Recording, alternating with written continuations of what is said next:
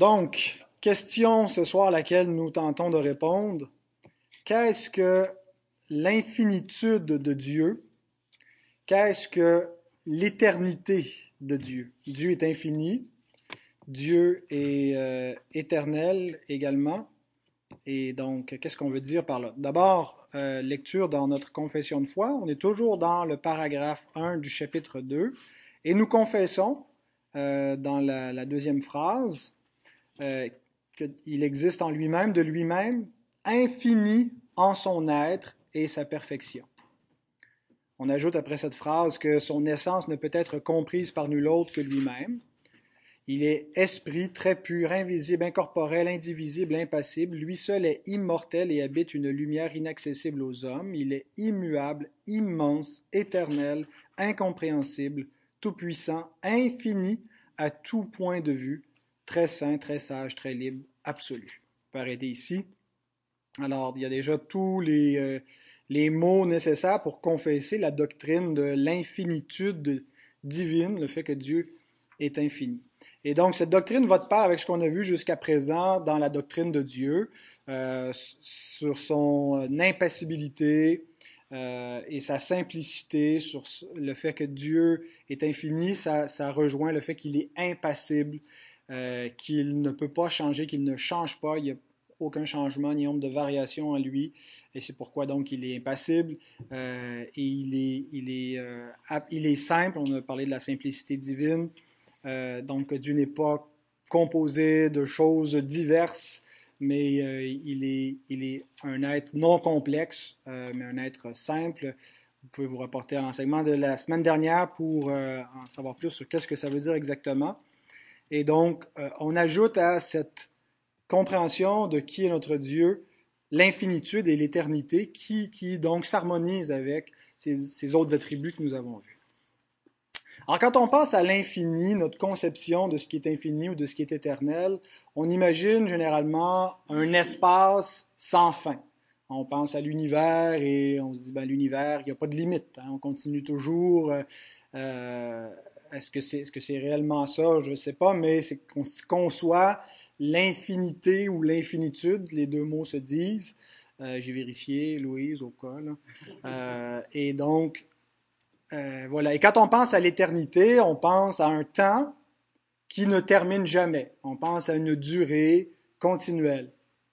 Eh bien, c'est vrai que pour nous, l'éternité, dans notre finitude, va être un présent continu, va être une durée sans fin. Donc, il y a une dimension de l'éternité qui se rapporte à une durée continuelle qui n'arrête jamais. Mais euh, c'est pas exactement ce que le, théisme classique, la doctrine de Dieu classique dans la tradition chrétienne entend quand elle parle de l'infinitude de Dieu et de l'éternité de Dieu. C'est pas la, première chose qu'on veut désigner. D'ailleurs, la pensée chrétienne se distingue de la pensée grecque à ce niveau. Les, Grecs concevaient ce qui est infini euh, comme un espace sans fin, comme un temps sans fin.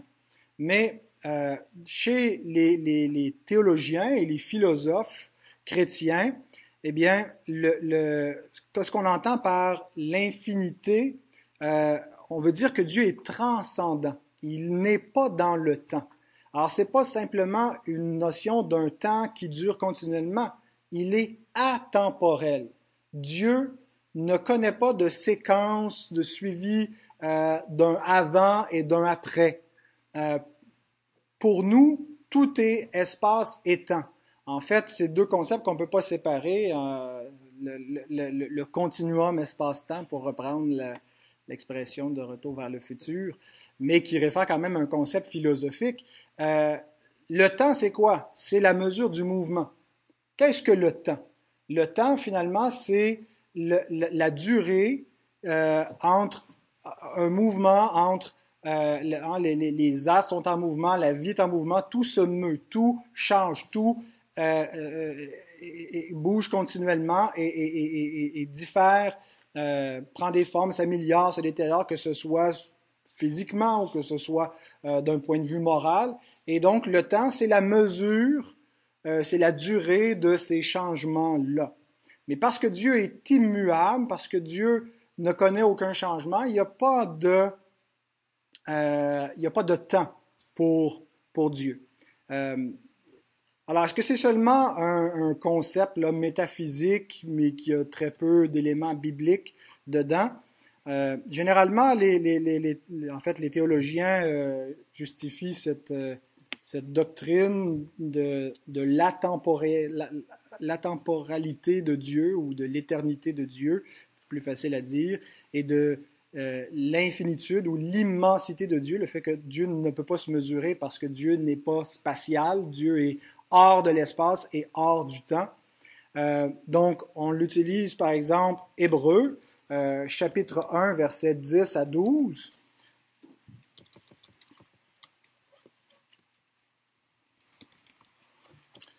Et donc, euh, l'auteur cite un passage de l'Ancien Testament disant, Toi, Seigneur, tu as au commencement fondé la terre, et les cieux sont l'ouvrage de tes mains. Ils périront, mais tu subsistes. Ils vieilliront tous comme un vêtement tu les rouleras comme un manteau et ils seront changés. Mais toi, tu restes le même et tes années ne finiront point.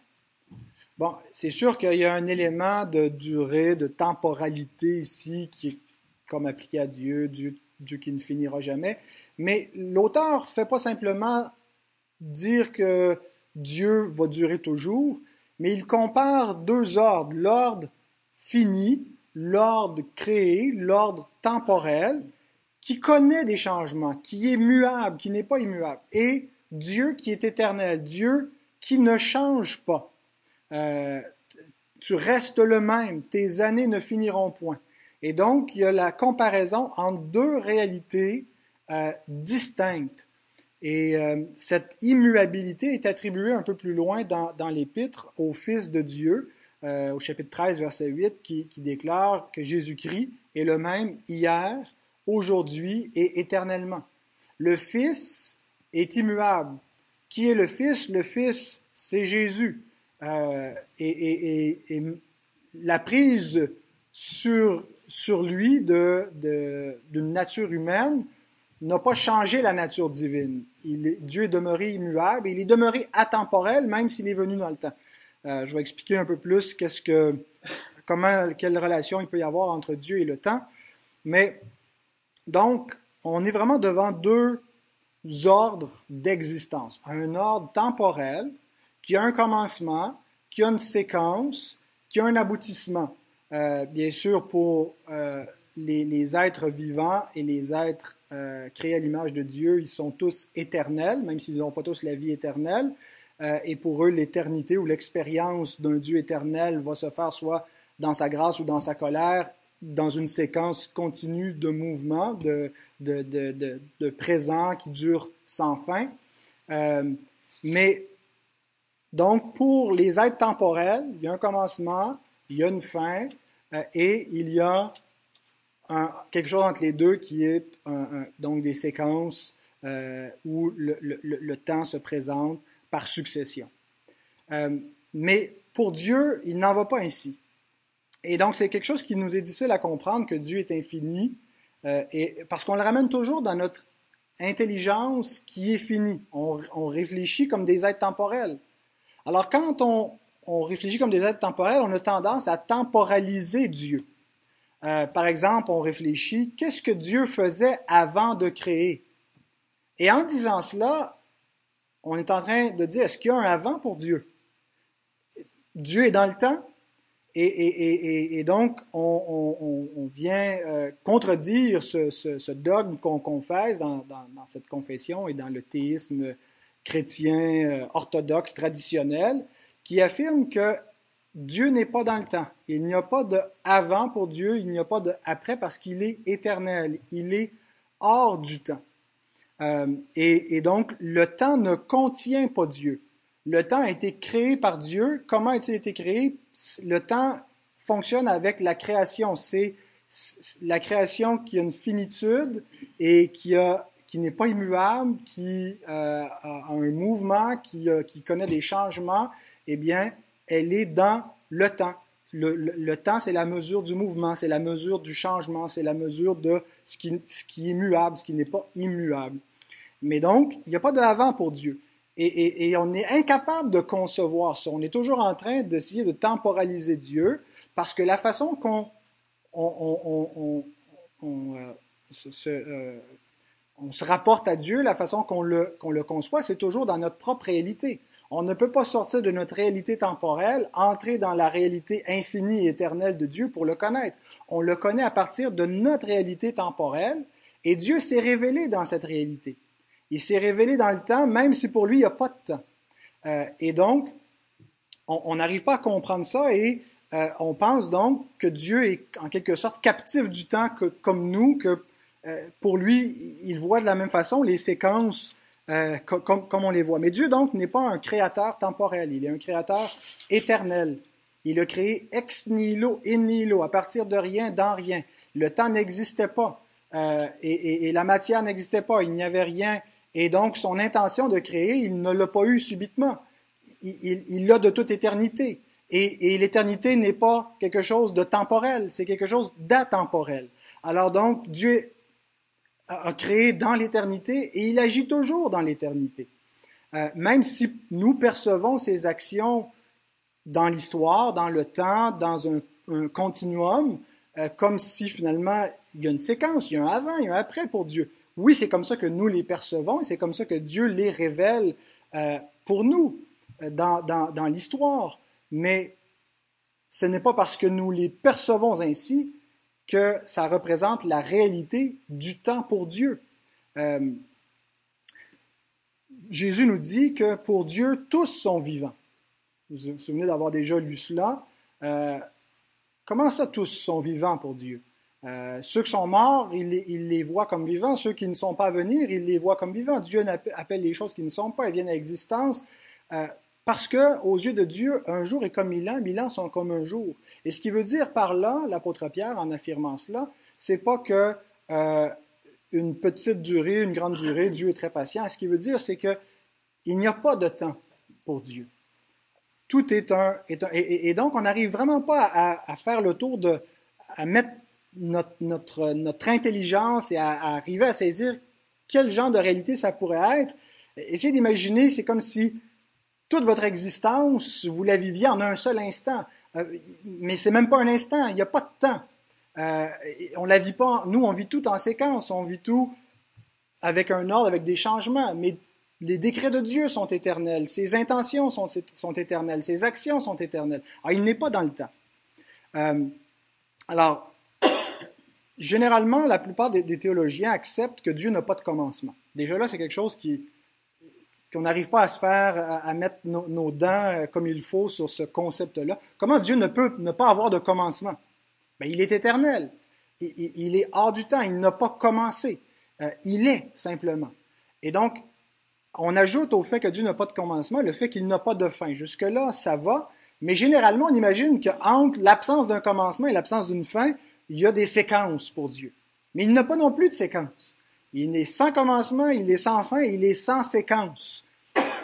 Et donc, euh, peut-être quelque chose qui peut nous aider à comprendre l'éternité de Dieu, euh, c'est quand on la compare à, à, son omniprésence. Dieu n'est pas spatial, il n'est pas matériel, il n'a pas de corps, euh, il n'est pas donc matériel, il n'est pas dans notre dimension. Euh, on ne peut pas prendre une navette spatiale pour aller quelque part sur une planète éloignée et dire c'est là que Dieu habite. Il n'est pas dans l'espace. Et le, roi Salomon avait compris quelque chose à la dédicace du temple, 1 roi chapitre 8 au verset 27. Il affirme, mais quoi? Dieu habiterait-il véritablement sur la terre? Voici les cieux, et les cieux des cieux ne peuvent te contenir, combien moins cette maison que je t'ai bâtie. Et donc, c'est ce qu'on appelle l'immensité de Dieu. On, utilise le mot immense pour dire quelque chose de très grand. Mais qu'est-ce qu'on veut dire quand on parle que Dieu est immense ou infini? Ce n'est pas un concept qui est, qui est qui est spatial, dans le sens que Dieu n'est pas, pas matériel, n'est pas dans l'air, n'est pas quelque chose qu'on touche. Euh, et pourtant, Dieu n'est pas absent de l'espace. Et donc, c'est ce que Salomon affirme ici. Cette maison peut pas te contenir, la terre peut pas te contenir, les cieux et les cieux des cieux peuvent pas contenir Dieu, parce que Dieu les transcende, Dieu est au-delà, Dieu les englobe par son essence, par sa conscience, par, par la présence de son être. Et donc, c'est pas simplement que Dieu est conscient de l'espace, c'est qu'il est présent dans l'espace, bien qu'il ne soit pas matériel. Euh, et, et, ça, on le retrouve dans le psaume, euh, le psaume 139.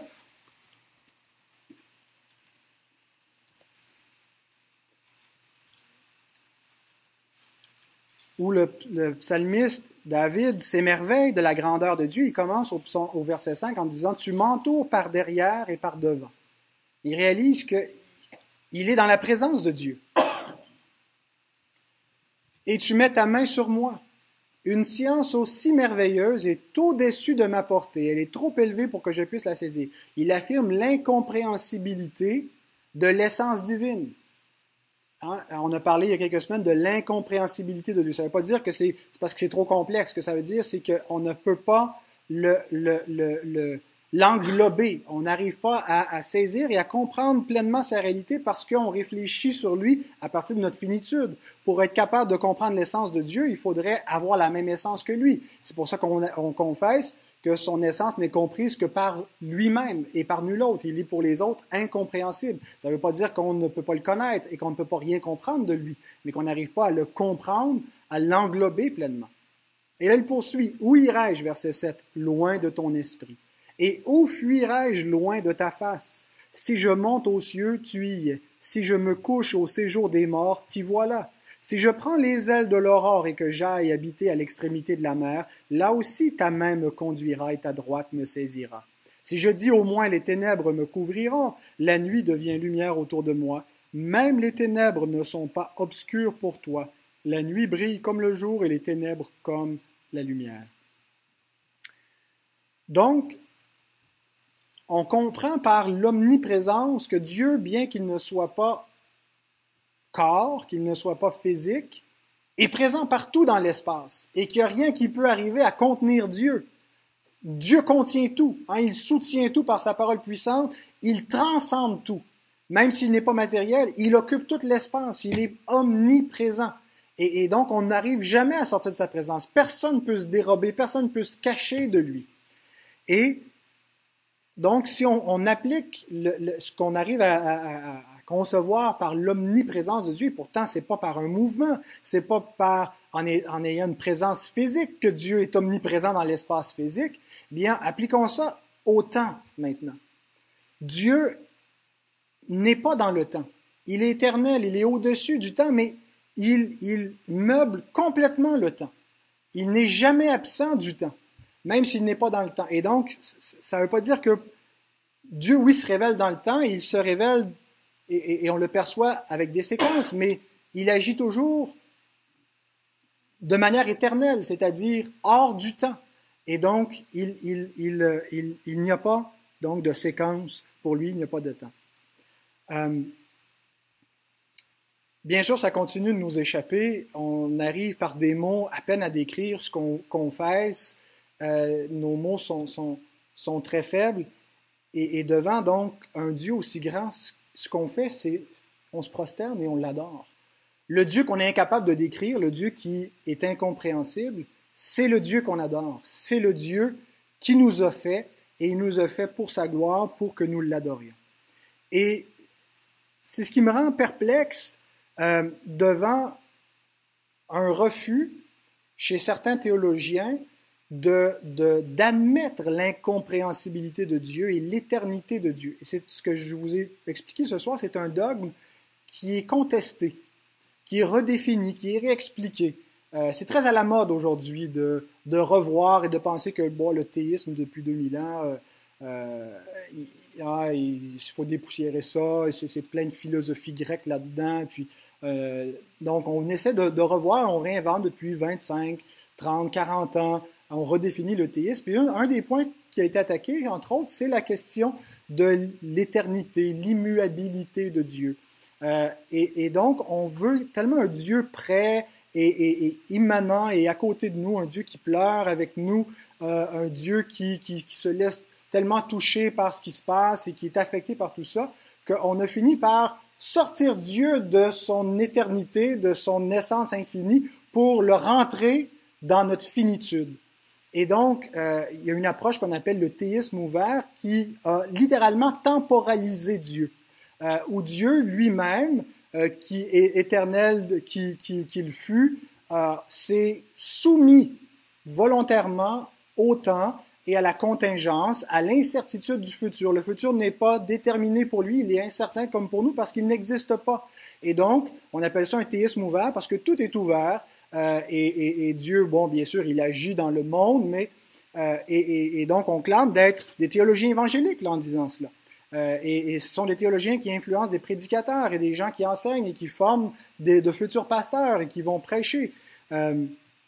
Et, donc, en, réfléchissant à cela, je suis tombé sur Job 11, verset 7, et c'est une question qu'on peut poser à ceux qui ont cette approche. Prétends-tu sonder les pensées de Dieu? Parvenir à la connaissance parfaite du Tout-Puissant. Devant l'incompréhensibilité de Dieu, il ne faut pas essayer de redéfinir ses attributs pour le rendre compréhensible et acceptable pour notre raison humaine. Il faut se prosterner devant lui. Il faut l'adorer. Euh, mais plus que ça, il faut reconnaître que la transcendance de Dieu, le fait qu'il est infini, qu'il est au-delà, qu'il est inaccessible pour nous, euh, est une grande bénédiction pour notre âme. On peut comprendre qu'à première vue, les gens ont l'impression que ça donne un Dieu qui est tellement lointain, euh, un Dieu qu'on ne peut pas approcher. Et c'est une réalité que si Dieu ne s'approche pas de nous, on ne peut pas l'approcher. Si Dieu ne condescend pas à faire alliance avec l'homme, à se révéler, il n'y a aucune façon de le connaître. Euh, mais la bonne nouvelle, c'est que Dieu veut cela. Dieu veut se révéler. Dieu sait révéler. Dieu entre dans, dans l'histoire et il n'a pas besoin d'abandonner sa transcendance pour être immanent. Nous, on va l'apercevoir comme si c'est quelque chose de séquentiel, comme si c'est un Dieu qui est fini, qui est dans l'espace. Ah, c'est une divinité qui habite quelque part sur le mont Sinaï. Ah, et finalement, plus que la révélation continue, on se rend compte qu'il est plus grand que ça, que c'est le Dieu du ciel. Et, mais on tend toujours à, le mettre dans la même catégorie de notre finitude et de, d'effacer un petit peu la, distinction créateur, créature, éternel, temporel, infini, fini. Mais euh, on doit comprendre que cette, grandeur de Dieu est le fondement à son immanence, à sa présence, à sa proximité. Remarquez comment Salomon continue sa prière dans un roi au chapitre 8, après le verset 27. Une fois qu'il a affirmé que les cieux des cieux ne peuvent pas contenir Dieu, qu'est-ce qu'il ajoute? Toutefois, Éternel mon Dieu, sois attentif à la prière de ton serviteur et à, sa supplication. Écoute le cri et la prière que t'adresse aujourd'hui ton serviteur. Que tes yeux soient nuit et jour ouverts sur cette maison, sur le lieu dont tu as dit, là sera mon nom. Écoute la prière que ton serviteur fait en ce lieu. Et il continue pour le reste du chapitre à discourir et à prier et à glorifier le nom de Dieu pour son immanence. C'est le Dieu transcendant que rien ne peut contenir, qui est inaccessible, mais il va être là. Il est présent. Et quand on réfléchit à cela, il y a seulement un Dieu transcendant qui peut être immanent. Il y a seulement un Dieu qui est éternel qui peut être réellement présent avec nous. Avez-vous déjà réfléchi comment Dieu fait pour être capable de recevoir la prière de tous ses enfants simultanément, de ne pas être étourdi là, par les, millions de cultes qui lui sont rendus en même temps et, d'avoir une conscience individuelle de nous et d'une communion particulière. On n'est pas juste une espèce de d'écho global, mais on est en communion individuelle, personnelle, intime avec Dieu. Comment se fait-il? C'est en raison de son ubiquité, parce que Dieu est omniprésent, parce que son omniscience, sa conscience éternel et infini englobe notre conscience individuelle et finie et personnelle. Il, il n'est pas limité comme on l'est dans sa conscience, dans l'espace et dans le temps. Alors c'est ce qui nous permet d'être près de lui parce qu'il est près de nous. Il est près de nous parce qu'il est omniprésent, parce qu'il est éternel. Et donc, on devrait se, magnifier un tel Dieu devant, devant sa grandeur qui, qui ne nous laisse pas, qui ne nous abandonne pas et qui est tellement venu près qu'il s'est incarné, qui a, a, marché sur cette terre. Et il n'y a pas eu de confusion entre la nature humaine et la nature divine de Christ, deux natures sans confusion. Dieu est demeuré transcendant, bien qu'il ait pris sur lui une nature humaine qui était immanente et qui était finie, qui était limitée, qui était humaine. Euh, et donc, il, il, est, absolument ces deux, ces deux natures en même temps. Dernier point, si, nous n'avons pas un Dieu infini et éternel, il n'y a pas de véritable euh, théodicée. La théodicée, c'est le fait que Dieu soit juste, bon et tout-puissant en même temps. Si on a un Dieu qui est dans le temps comme nous et pour lequel les événements arrivent en séquence et qui voit le mal et le mal arrive pour lui en séquence et qui ne l'arrête pas alors qu'il a la puissance de le faire, il est coupable. Il laisse aller le mal. Mais un Dieu éternel ne laisse pas aller le mal. Nous percevons que tout ne lui est pas encore soumis dans notre point de vue temporel de finitude où on perçoit les événements avec une séquence. Et on perçoit donc que le mal subsiste. Mais le mal ne subsiste pas.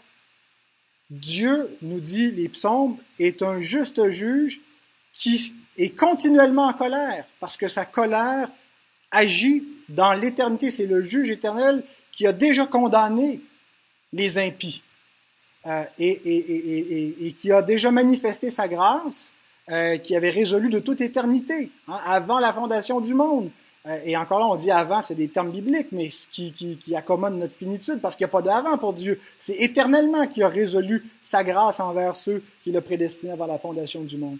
Et donc, Dieu est réellement bon, réellement juste quand on comprend que même si le mal existe, le mal est déjà puni ceux qui ne sont pas dans le Fils, la colère de Dieu demeure sur eux.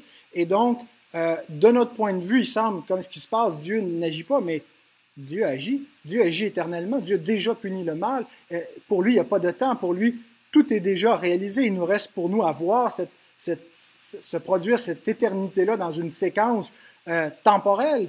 Mais pour Dieu, tout est résolu en lui-même, de lui-même, par lui-même. Et bien sûr, ça pourrait nous donner l'impression qu'on est dans euh, une incompatibilité radicale entre notre liberté et notre, libre arbitre et, les décrets de Dieu, ce qui n'est pas le cas, ce qu'on verra quand on en viendra au chapitre 3 sur les décrets. Mais donc, voilà le, le grand Dieu que nous servons. Dernière citation que j'ai trouvée magnifique, Jérémie 23, versets 23 et 24. Ne suis-je un Dieu que de près, dit l'Éternel, et ne suis-je pas aussi un Dieu de loin? Quelqu'un se tiendra-t-il dans un lieu caché sans que je le, sans voie? dit l'Éternel. Ne remplis-je pas, moi, les cieux et la terre? dit l'Éternel. Le Dieu transcendant, c'est le Dieu immanent. Le Dieu immanent, c'est le Dieu transcendant. Il ne faut pas opposer les deux. Il y a une harmonie parfaite dans l'essence divine en raison de son être absolu. Alors, gloire au Seigneur.